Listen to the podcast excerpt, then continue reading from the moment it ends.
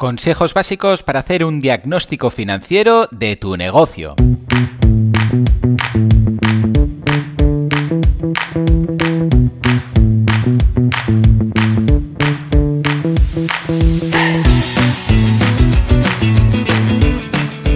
Sage Advice Podcast, gestión empresarial como clave del éxito, es el canal de podcast creado por Sage, el software de gestión empresarial que se adapta a las necesidades de cualquier emprendedor, pyme o despacho profesional. Millones de clientes en el mundo gestionan su contabilidad, facturación, finanzas, recursos humanos y nóminas con nuestras soluciones. ¿Quieres aprender a manejar tu negocio de forma exitosa? Si la respuesta es sí, estás en el lugar correcto.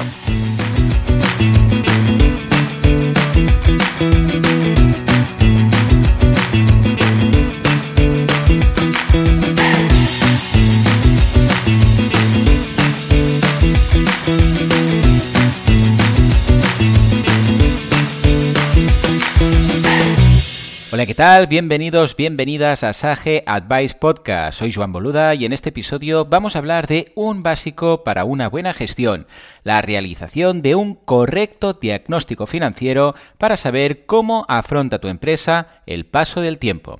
Y es que en todo negocio sus finanzas tienen dos tipos de movimientos. Unos son de financiación y consisten en traer al presente recursos de los que todavía no dispone la empresa. Los otros son los de inversión y tiene la mira puesta en obtener retornos en el futuro. Por lo tanto, no puedes pensar en un buen diagnóstico sin analizar tres aspectos básicos. Primero, ¿Qué características tienen tus inversiones? Rentabilidades pasadas, esperadas, riesgos, condiciones de liquidez, etc. Segundo, cómo se han financiado, apalancamiento, rendimientos exigidos por los diferentes proveedores de financiación, etc. Y tercero, cómo se mueve el dinero, el funcionamiento de la tesorería. Una vez tenemos claro el objetivo, necesitamos la materia prima y la maquinaria. A ver, la materia prima serán los datos y la maquinaria debe ser, en estos tiempos, una solución en la nube que, como SAGE, facturación y contabilidad, permita de modo sencillo facturar y cobrar llevar una contabilidad básica o controlar el stock de tus productos y servicios. Es importante que tengas una visión integral, o sea, de poco sirve destacar en aspectos muy concretos del diagnóstico financiero si tienes carencias muy importantes en otros puntos. El equilibrio siempre será una guía. Por ejemplo, a veces sacrificamos oportunidades de obtener mayores rentabilidades con el fin de mantener los riesgos dentro de unos niveles asumibles. Lo mismo pasa con la tesorería, en la que buscar demasiada holgura las traerá la rentabilidad de tu negocio. Pero contar con poca puede condicionar tus pagos e incluso puede condenarte a insolvencias transitorias que, si no se gestionan bien, pueden hacer perder la credibilidad de tu empresa. El procedimiento habitual será el de calcular diferentes indicadores de resultados, de flujos de caja, de periodos, etc. Y después analizar con ellos diferentes tipos de ratio. Por un lado tienes las ratios de rentabilidad tanto financiera como económica. Ponen en relación los recursos empleados con los resultados obtenidos. En general suele ser bastante buena noticia que estén en niveles elevados. Sin embargo, no debes despreciar oportunidades de inversión por el mero hecho de que reduzcan la rentabilidad del negocio. Por ejemplo, en actividades maduras, las expansiones suelen realizarse en segmentos que pueden aportar beneficios que, aunque sean menores de los habituales, siguen compensando. Otro tanto pasa cuando lo que buscas o lo que ya has hecho es abrir puertas para el futuro. Hay inversiones que a corto plazo no parecen rentables, pero que pueden ser un requisito para desarrollar otras que sí lo son. Por ejemplo, en ocasiones tu empresa puede verse en situación de tener que afrontar excesos de capacidad para poder optar a determinados clientes y contratos. Quizá hoy haya unos recursos ociosos, pero debes analizar todo el trasfondo de la operación para saber si tiene sentido el sacrificio de la rentabilidad. Una segunda categoría de ratios de tu interés será la que analiza la financiación. Prestan atención a la relación de las partidas de patrimonio neto y pasivo exigible con otras partidas del balance. Entre otros aspectos, analizará si es correcto el apalancamiento financiero de tu empresa y si el fondo de maniobra es suficiente, escaso o demasiado holgado. Es, por tanto, una cuestión de proporciones.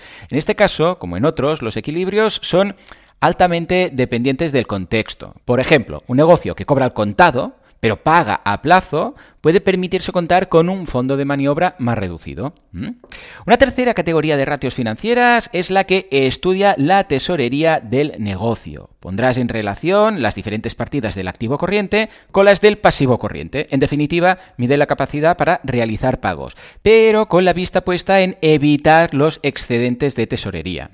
Y claro, llegamos a la pregunta del millón. ¿Dónde se encuentran los valores óptimos para poner en contexto todas las ratios? Claro, lo que buscamos es encontrar el metro, para entendernos, que nos permita diagnosticar los puntos fuertes y los puntos débiles de las finanzas de nuestro negocio. La respuesta suele venir de un combinado de fuentes. Por un lado, puedes consultar manuales de análisis financiero en los que se dan ideas sobre los valores óptimos. Es un marco teórico que siempre puedes tener como referencia. Verás que lo habitual es que estas ratios se encuentren dentro de unos rangos, pero también que habrá excepciones explicables. Sin embargo, como toda la vida, hay un trecho importante entre la teoría y la práctica. La actividad empresarial está sometida a muchas restricciones que marcan el contexto de cada decisión tomada y de todos los resultados alcanzados. Unas vienen marcadas por los planes, otras por las decisiones internas de los socios, las negociaciones con otras partes e incluso el propio contexto del mercado. Suele ser útil realizar un análisis temporal, que por un lado se fije en la evolución de los ratios y por otro en las expectativas y proyecciones de los ratios y otros indicadores. Con ese ejercicio verás qué fortalecen y qué debilitan los cambios realizados y los propuestos. También conviene comparar los ratios con los de otras empresas, que te permitan ver cuál es la situación habitual de los negocios comparables. Para ello podemos consultar diversas fuentes como el registro mercantil, la central de balances del Banco de España o los informes de organismos nacionales e internacionales internacionales o de empresas como consultoras o entidades financieras. Un buen diagnóstico un buen diagnóstico financiero es clave para realizar un buen control y planificar bien las inversiones, el endeudamiento, la retención de beneficios, las nuevas aportaciones de socios y la gestión de tesorería, entre otros muchos aspectos.